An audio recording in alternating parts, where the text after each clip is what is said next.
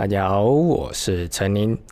最近呢，在跟朋友聊一些这种关于音响推力的问题啊。哦，其实我发现呢，其实最近呢，大家在看这个音响的时候啊，常常会。呃，关注一件事情就是瓦数。其实这不能说现在，但是呢，现在我觉得特别明显，因为呢，现在因为这种音响的低类放大技术特别盛行，然后加上呃音响啊，现在的音响要行销，其实没有什么东西可以讲哎。你如果是放在三十年前、四十年前的话，音响是当时的最高科技产品啊，你要行销很简单的，你只要推出一台新的扩大机就可以了。可是走到今天呢，你说啊一。一个 HomePod，它有那么多功能，它还甚至还可以有 Siri 的功能。那一台音响对于普遍大众来说呢，它要行销的重点其实很少，所以呢。大部分的这个音响呢，它就会标榜哦，说我们的扩大机啊，瓦数有多大有多大哦。比如说像一台小小的扩大机，然后强调我们有两百瓦推力啊什么的。那这些数字呢，其实我一直都强调，就是音响不能看数字来玩，因为呃，音响你用数字量化的时候，没错，它可以看到很多数据，比如说失真啊或者是什么的。但是呢，你用数字来玩音响，如果啦啊，假使你真的想要用用数字来玩音响的话，那么呢，我觉得有一个正确的观念是很重要的。那在这瓦数上呢，到底我们应该怎么看会比较好呢？其实我必须说哦，如果真的以一对喇叭来讲呢，是不是真的需要用到两百瓦、五百瓦的这样的推力去推呢？其实大部分的时候是不需要的哦。即便是像鹦鹉螺这种这么难推的喇叭，其实它大部分的时候也没有用到那么大的瓦数。所以其实一台扩大机呢，它的最大瓦数是多少？其实真的不是非常重要的事情哦。你看有一些比较老牌的品牌啊，它的扩拉机瓦数都不是很大哦。像呃，比如说 Nagra 好了，Nagra 它的真空管扩拉机啊，旗舰的后级它写多少？五十哦。，IQFace 的旗舰的后级写的多少？六十。所以其实它的瓦数呢，就是。大概就是那样子而已哦，就是五六十瓦，然后 A 类的或真空管的，其实在驱动一些呃。这种比较大型啊，我们强调说它还是低效率或者是难推喇叭、大单体喇叭的时候，其实都是绰绰有余的。但为什么会这样子呢？其实，呃，这是因为哦，我们在看这个音响瓦数的功率标示的时候啊，常常会忽略一件事情，就是喇叭本身哦，它并不是它的它的有一个东西叫阻抗哦，就是你可以想象成它是一个电流流进喇叭时的一个阻力啊。这个阻抗呢，它不是恒定不变的哦。我们在看喇叭的时，之后呢，它后面都会写一个八欧姆或者是四欧姆啊之类这样的数字。但是呢，那个是它这个喇叭设计的时候是八欧姆，可是它实际运行的时候呢，诶，那就不一定喽。比如说以这个。B N W 的喇叭来说，很多人都说 B N W 的喇叭难推，如果你的扩拉机推力不够，它就会软脚哦。那为什么会有这个软脚的问题呢？就是因为 B N W 的喇叭哦，它是一个阻抗变化非常大的喇叭，所以当它如果忽然间发出比较大量大的音量，比如说呃鼓声嘣，或者是啊像比如说你。听一些那种交响啊，像马勒啊，然后突然间很多管乐同时齐鸣这样子一个大动态的声音出来的时候啊，其实 B N W 的喇叭它的阻抗啊，甚至都会往下掉掉掉掉到一欧姆啊，甚至有时候更低都是有可能的。所以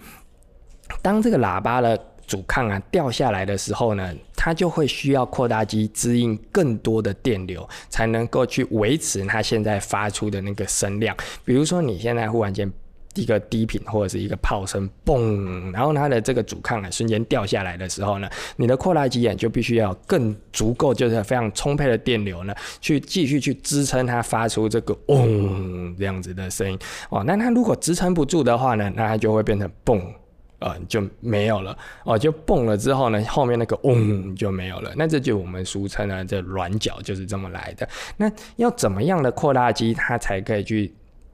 滋应这样的电流呢？其实啊，之前我讲过一个东西，但是被很多人笑，就是说，其实你看那个扩大机的电源供应设计啊，哦，它的。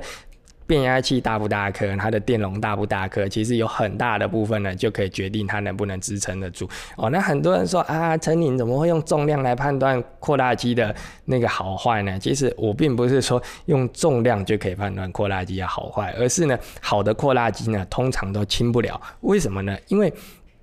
即便是走到今天哦，我们电池科技啊已经这么发达的今天呢，这个扩大机呢，它要有那么充足的电流啊，它基本上就还是要有那么大的空间呢去存那些电，就好像呢你买一台特斯拉，然后特斯拉的底盘呢全部都是电池一样，就是它存电呢还是有它的极限在哦，不会说。哎，你今天今天弄一个小小的电容，然后呢就可以无限制的供应电量给你，不太可能的啊。变压器这东西也是一样，所以呢。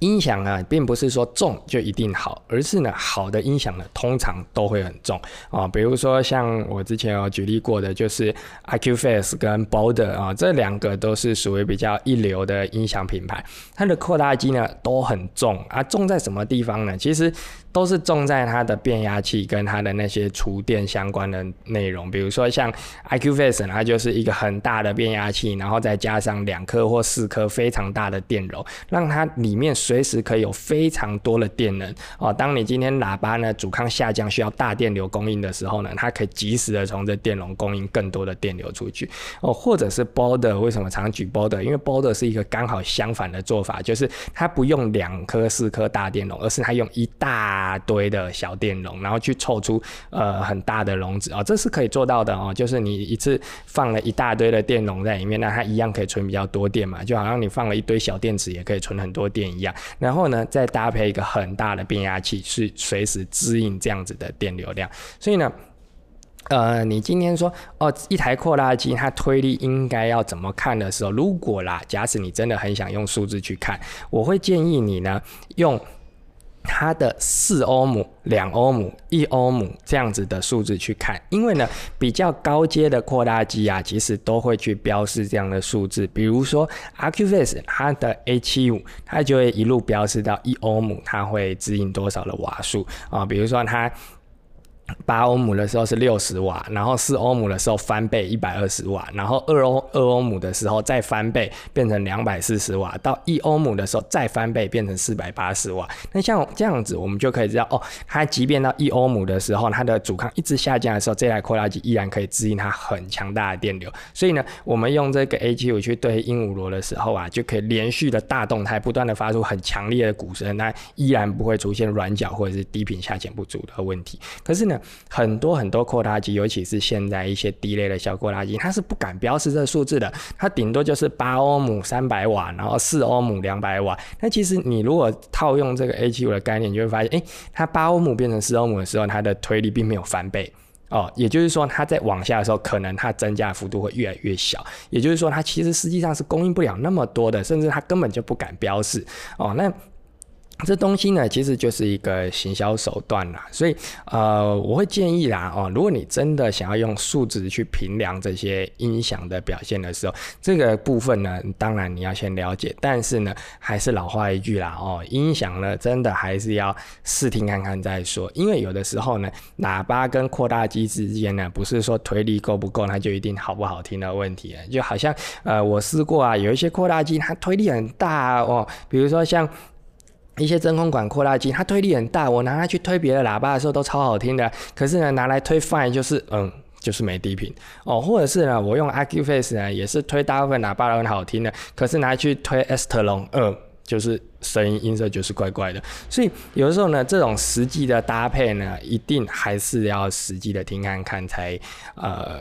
你会去了解说，哦，那它这样子搭到底好不好听？这也是为什么严选组合里面并不是说哦一台扩拉机百搭哦。为什么有些扩拉机它就是特定搭那几只喇叭而已，然后它不会拿去搭其他喇叭，就是因为这个扩大机跟喇叭之间除了这些推力啊什么的匹配之呃的这些表现之外呢，其实它的音色或者是它的一些匹配上啊，都还是要特别注意的。所以音响这种东西啦啊，老话一句，第一个就是听过再。说哦，你不要说啊，说什么啊，看数字也知道那绝对推不好，没这回事啊，没有这回事，真的啊。第二个呢，就是你听得开心最重要。如果你说啊，我听这种软脚的声音，我也觉得很开心啊，就好像以前我曾经很久很久以前在音响店工作的时候，曾经有一个客人跟我说过，就是啊，你们那音响不对啦哦，鼓声呢咚下去之后呢，不应该有那个残响。